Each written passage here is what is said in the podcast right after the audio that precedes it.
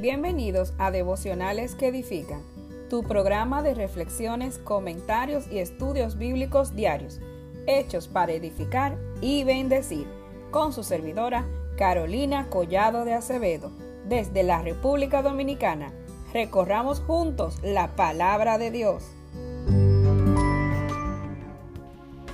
La frase del día. El gozo es un imán que atrae a las personas porque es algo que ellas no tienen.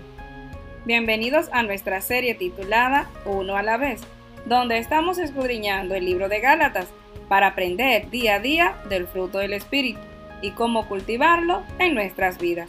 En el programa anterior estuvimos hablando sobre el amor, cómo cultivarlo y cómo reflejarlos y darlo a los demás.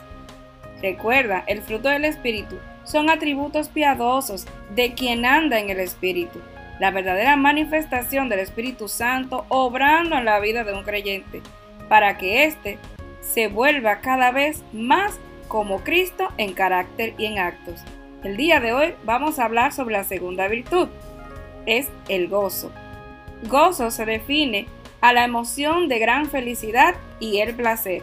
Filipenses 4:4 dice, regocijaos en el Señor siempre. Otra vez digo, regocijaos. El gozo que vemos aquí en Gálatas tiene que ver con un gozo interno que es profundo y permanente, que fue prometido para aquellos que permanecieran en Cristo. El gozo del Señor es completo y no hay ninguna circunstancia humana que pueda quitar ese gozo.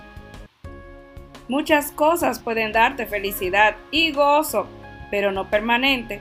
Piensa en algo que te haya producido gozo en el pasado y que ni siquiera lo recordabas, solo ahora vino a tu mente porque te hice pensar en esto. ¿Ves?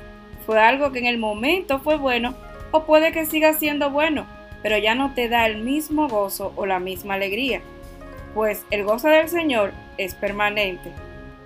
Y no quiere decir que estaremos con una sonrisa todo el día o que no nos pondremos tristes por la pérdida de un hermano o un gran amigo sino que el gozo que el Señor nos da no depende de las circunstancias, sino de nuestra relación con Dios.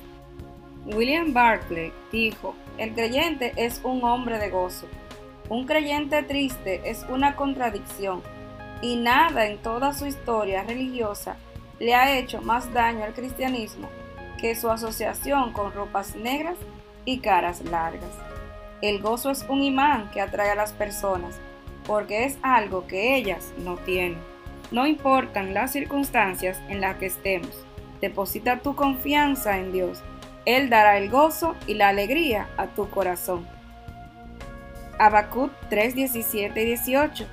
Aunque en la higuera no florezca, ni en las vides haya frutos, aunque falta el fruto del olivo y los labrados no den mantenimiento, y las ovejas sean quitadas de la majada, y no haya vacas en el corral, con todo yo me alegraré en Jehová y me gozaré en el Dios de mi salvación.